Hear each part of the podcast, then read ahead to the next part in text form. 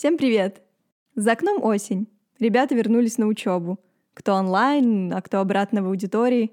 Кто-то вообще впервые столкнулся с нашей системой высшего образования в этом году. Учеба в университете — это не только лекции, семинары и курсовые работы.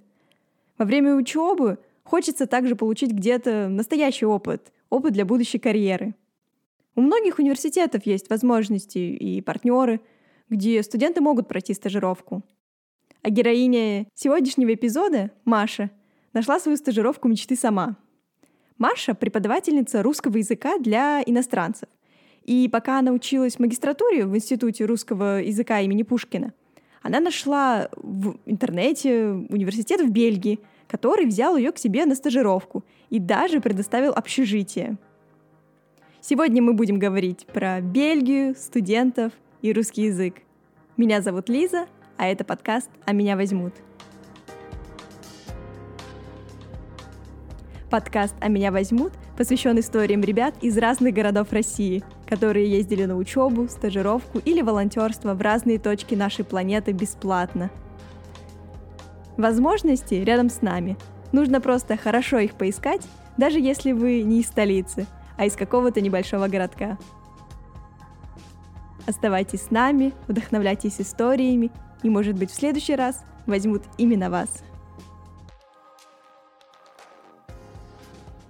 Маша, еще раз привет. Спасибо, что ты сегодня к нам присоединилась. Расскажи, из какого города ты с нами выходишь на связь?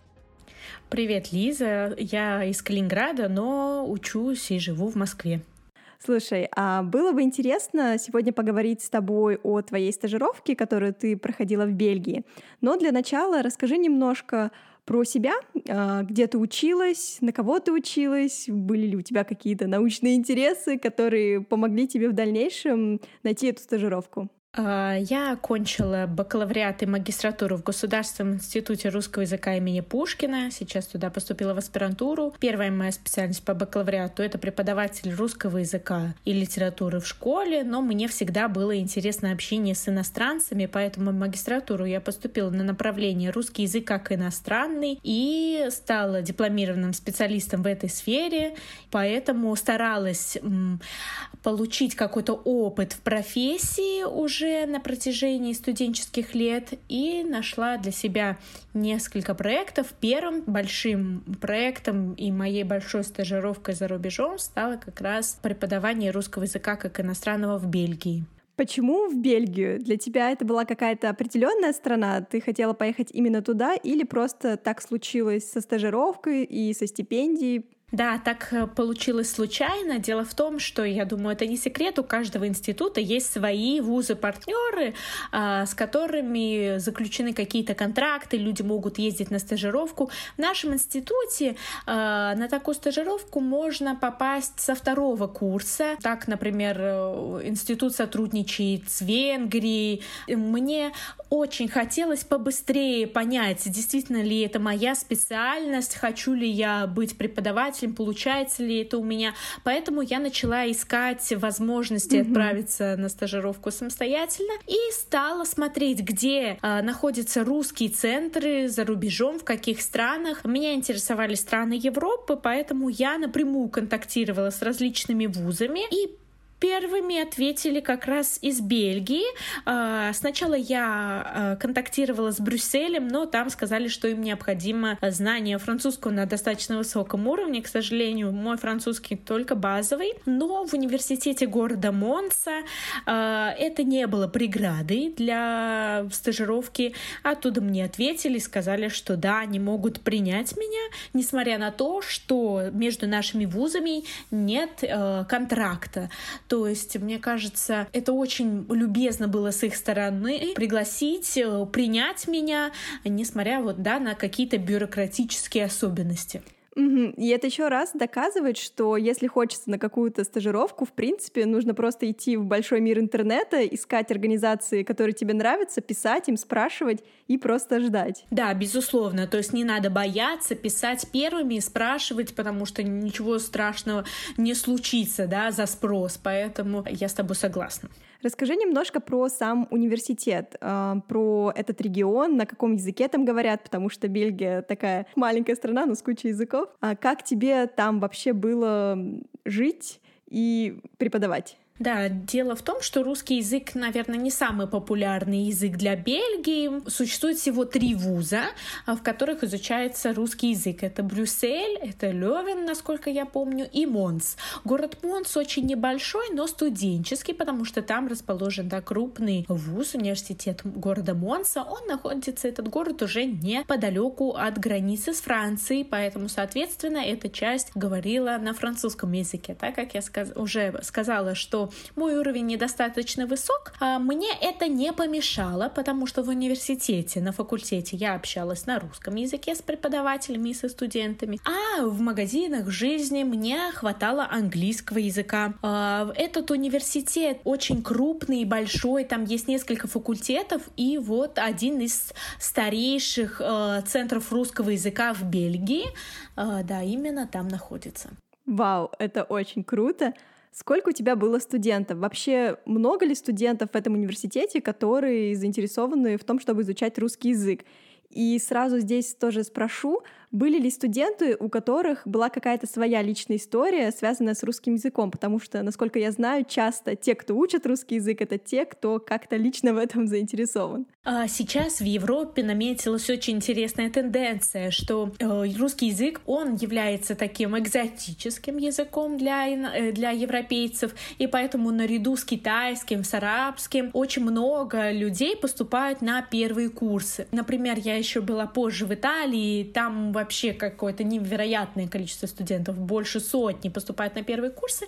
В Бельгии чуть-чуть э, слабее интерес, но дело в том, что именно в Бельгии не надо сдавать никакие дополнительные экзамены на поступление, поэтому туда приходит сначала огромное количество. Мне рассказывали, что тоже больше ста человек может поступить на первый курс, но затем люди понимают, что русский язык не такой уж и простой, да, э, поэтому, да, э, к, к окончанию, к окончанию университета остается меньше, ну, около 10 человек, да, то есть к магистратуре в МОНС выпускают уже довольно мало студентов, но это исключительные специалисты, студенты вот именно департамента русского языка университета Монса проходят практику в ООН, потому что это хороший набор русский, французский, английский. Я преподавала на первом курсе, также вела лекции и какие-то семинары в магистратуре и сотрудничала со студентами второго курса. А, ну, скажу, на первом курсе было уже во втором семестре, так как э, получилось так, что я проходила стажировку весной, в апреле, в мае, э, уже было, конечно, не 80 и не 100 человек, а человек 30. И, насколько я знаю, так как уже прошло полтора года с этой стажировки, э, к третьему курсу уже еще меньше доходит, потому что в Бельгии действительно, в отличие, допустим, от той же Италии, они более серьезно относятся к обучению, и поэтому, если ты не сдал, то не сдал, то с тебя отчисляют, и все, да. Поэтому я считаю это правильно, что русский язык все-таки требует усилий, да, и просто так не получится его выучить. А студенты были абсолютно разные. Кто-то, кому-то нравилась а, советская эстетика, поэтому что-то, да, вот такие романтические представления о Советском Союзе побудили выучить русский язык. Кто-то вот даже пошел, потому что подумал, что это очень экзотично, да, как арабский. У кого-то есть какие-то дальние родственники, связанные с Россией, да, поэтому абсолютно разные истории, но э, мне кажется, что на первом месте стоит случай, что русский язык такой необычный, Россия такая большая, какая-то чужая страна для Бельгии, поэтому вот такой интерес, а попробовать и, и у кого-то получается. И, а, если можно, хочу быстренько тоже рассказать историю главной преподавательницы факультета Ангадар. Она долгое время была деканом департамента русского языка. Она выучила русский язык как раз в университете Монса и до сих пор преподает. И, в общем, она мне как рассказывала? Она никогда не думала о русском языке как о специальности и хотела поступать на немецкий язык, но э, в аудитории немецкого языка было слишком много людей, ей не хватило места, и она решила прогуляться что-то там, подождать, пока а, она сможет подойти, узнать какую-то информацию о немецком языке. И, в общем, какая-то вышла женщина и сказала, «А вот вы не хотите к нам зайти, вот мы департамент русского языка.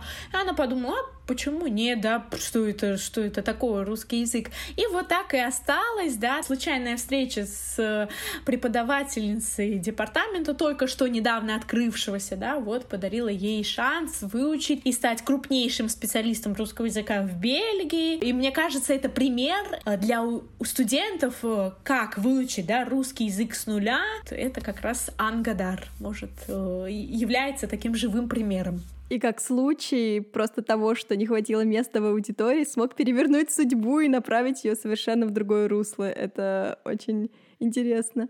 А ты помнишь свой первый день в университете? Как было вообще по взаимодействию со студентами и какие у тебя были впечатления? Я очень волновалась из-за того, что я не очень знаю французский, да, я думала, боже мой, как я буду, что я буду делать? Ну, думаю, ладно, у меня есть английский, да, ну мало ли, вдруг кто-то не очень хорошо знает английский. А, но э, меня успокоили, что знание французского не обязательно, да, и поэтому я как-то успокоилась и пришла в университет, и как раз э, декан меня направила на на пару к Ан, и меня очень тепло встретили. А факультет русского языка, он небольшой, там буквально несколько преподавателей. Вот их душевное отношение ко мне. Сначала я была просто э, в аудитории среди студентов, э, слушала, что говорит преподаватель, да, как она ведет пару, помогала студентам, но меня довольно быстро интегрировали в эту учебную среду и уже буквально через пару занятий дали возможность вести свои пары. И спасибо спасибо преподаватели, э, преподавателям, они всегда были рядом, если вдруг я не могла объяснить, да, какой-то материал на русском, да, что-то, может быть, было слишком сложно, они всегда были рядом и могли перевести на французский, да, для лучшего усвоения материала студентами. Поэтому большое им спасибо за то, что была поддержка, и благодаря этому я очень быстро влилась. Еще раз повторюсь, да, у меня были разные э, курсы, да, на первом курсе я вела э, действительно лекции какие-то, э, больше рассказывала о культуре, а так как из Калининграда, а о Калининграде мало, к сожалению, кто знает из иностранцев, я вела отдельную лекцию про Калининград. Студенты как раз собирались летом поехать в Питер, я им рассказывала тоже о Санкт-Петербурге. На втором курсе я была больше как помощник преподавателя, э, работала тоже со студентами в группе, но и затем в магистратуре тоже мне давали возможность уже провести какие-то лекции, лекции культурного характера, то есть абсолютно разные роли у меня были, и это помогло мне влиться, да, и понять, что это действительно мое, и я хочу этим заниматься, и мне нравится. А как долго длился процесс поступления на эту стажировку? Вот ты получила письмо от университета, и тут начиналось самое сложное — процесс подачи документов. Вот, расскажи немножко про то, как э, это все выглядело, какие документы нужно было заполнять, и про твое финансирование. Покрывалась ли какая-то часть расходов на эту стажировку? Да, бюрократическая сторона самая сложная, но надо отдать должное университету, они довольно четко сработали. Мне предложили место в общежитии, так что, ну, возможно, самым долгим было вот как раз процесс общения с общежитием. Тоже не могу сказать, что слишком долго. То есть, если я осенью искала возможности э, прохождения стажировки, э, зимой я, мне подтвердили э, эту возможность, поэтому э, мы собрали пакет документов э, и весной я уже поехала э, в Бельгию. Так как я нашла эту стажировку сама, э, это была не программа Erasmus, э, с помощью которой я поехала на втором курсе уже на стажировке, поэтому, конечно, не было никакой стипендии. С материальной точки зрения это может быть опасно ехать студенту, не знаю, который не мог себе позволить оплатить, допустим, свою жизнь, да, потому что на продукты ты должен был уже сам что-то делать сделать. Но так как это было не моя первая поездка за рубеж, я уже знала, где я могу сэкономить. А, я понимала, что стоит рискнуть, да, несмотря на то, что не будет стипендии именно вот, которая покрывающая какие-то расходы на быт. А, то есть у меня было место в общежитии и, и все, да. То есть мне не оплатили за эту стажировку, но взамен этого а, вот мне преподавательница Ан как раз сделала сюрприз. Она подарила мне как бы поездку в Париж. Она сказала, ты такая классная, и это жалко, что мы не можем тебе дать денег, но вот я беру тебя с собой в Париж. И я никогда до этого не была а, во Франции, да, поэтому, да, мне было очень приятно, что такой крупный преподаватель э, хочет вот хотя бы так отблагодарить меня, ну, за бесплатный труд, скажем так. Поэтому, мне кажется, я рада, что я не побоялась, да, э, без вот такой большой стипендии поехать и попробовать свои силы в преподавании. Да, конечно же, есть проекты Erasmus, которые покрывают не только проживание и перелет, но и есть какие-то деньги на жизнь. С такой стажировкой я поехала в Италию,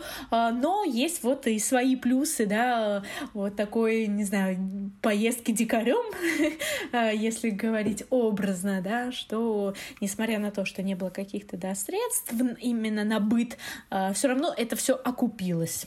Нужно ли было тебе писать какое-то мотивационное письмо или резюме перед тем, как тебя туда взяли? Безусловно, хотели со мной познакомиться, узнать, кто я, что я, зачем мне вообще это надо. Поэтому было и резюме, и мотивационное письмо. Мне кажется, без этого на любой стажировке никуда не деться. Как на тебя повлияла сама стажировка? Вот можешь вспомнить тот момент, когда ты уже уезжала из Бельгии? Было ли что-то, что тебя полностью изменила, возможно, нет, возможно, да, и повлияла ли она на тебя как-то в будущем, на твои проекты или на твои планы? А, безусловно, мне кажется, она повлияла в том плане, что я теперь знаю, что не надо бояться да, э, контактировать а, с абсолютно разными организациями, чтобы а, куда-то устроиться. Да? То есть все возможно. Вот на тот момент да, институт не мог мне предоставить возможность пройти профессиональную стажировку, но мне это хотелось, я это получила. Поэтому, может быть, я стала как-то смелее. И я уже понимала, что действительно это моя специальность, в которой я хочу развиваться, и я была удовлетворена этим э, фактом, что вот я наконец-то знаю, что я не трачу время впустую на свое образование. А, ну и, конечно же, опыт жизни а, в другой стране, это всегда круто сказывается на твоем мировоззрении, а, на твоих взглядах и так далее. Какие у тебя дальше планы? А, вот получил... Я знаю, что в 2020 году это, наверное, самый нелюбимый вопрос у людей, но смогла ли эта стажировка повлиять на твои профессиональные планы, как, например, на преподавателя русского языка как иностранного? Возможно, у меня появились какие-то мысли о том, что я хотела бы побольше, подольше пожить за рубежом и попреподавать русский язык а, именно в, в, ну, не знаю, в какой-либо стране, потому что это своеобразный челлендж для преподавателя научить русскому языку вне языковой среды. А, поэтому, возможно, да, вот в этом плане она как-то повлияла на мой взгляд, взгляды, но э, главное, что она сделала, да, еще раз повторюсь, она укрепила мои намерения стать э, профессионалом в области РКИ, в области преподавания русского языка как иностранного.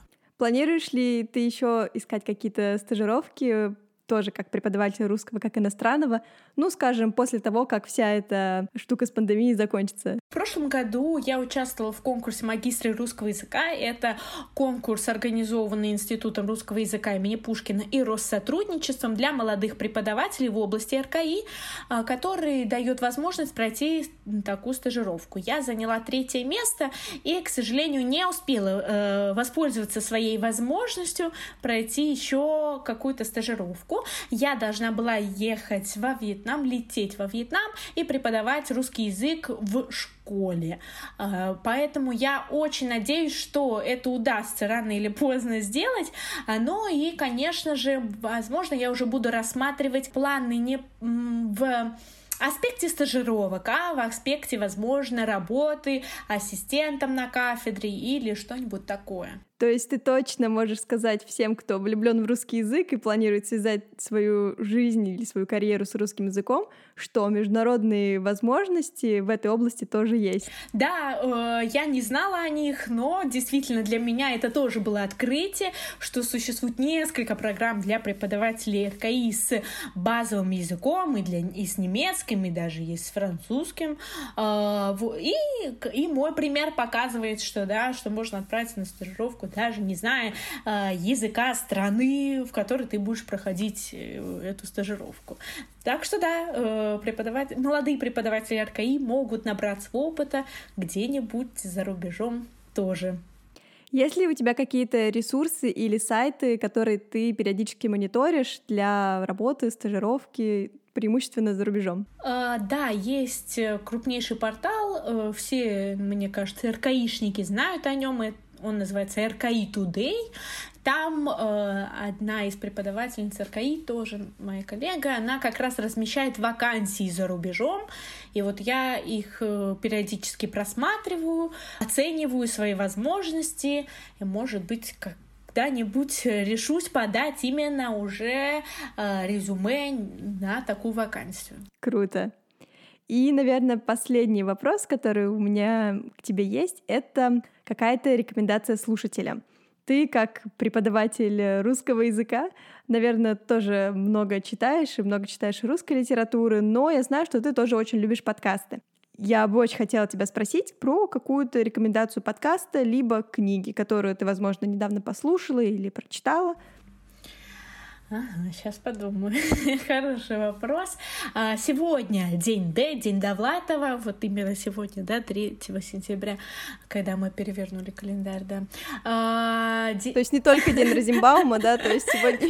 Да, день Довлатова. И я считаю, что все те, кто работает с языком, а, не знаю, преподает его, пишет на русском языке и так далее, обязаны э, быть знакомы с творчеством Довлатова, поэтому, наверное, я э, порекомендую этого автора. Э, если мы говорим о книгах, если вдруг кто-то не знаком еще с Довлатовым, хотя, мне кажется, уже все знают о нем и читали хотя бы хоть одно произведение. А по поводу подкаста, а, во-первых, я порекомендую филологам и всем тем, кто интересуется э, литературой, подкаст «Фабула раса» Яны Семешкина. Это филолог, которая проводит интервью с различными современными авторами, рассказывает о книгах. Конечно же, я слушаю подкасты «Медузы» о русском языке и литературе.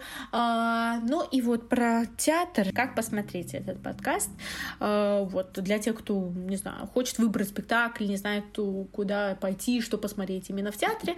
Надеюсь, мы снова тоже окунемся в культурную жизнь, вернемся э, в кинотеатры и театры, и поэтому этот подкаст может помочь как раз э, в скором времени выбрать спектакль, на который стоит сходить. Класс. Маша, спасибо большое еще раз, что поучаствовала сегодня в нашем выпуске. Хочешь что-нибудь сказать слушателям, особенно тем, кто также интересуется русским языком? Не стоит бояться ничего, как бы это пафосно не звучало. Стоит идти, пробовать, э, и все получится.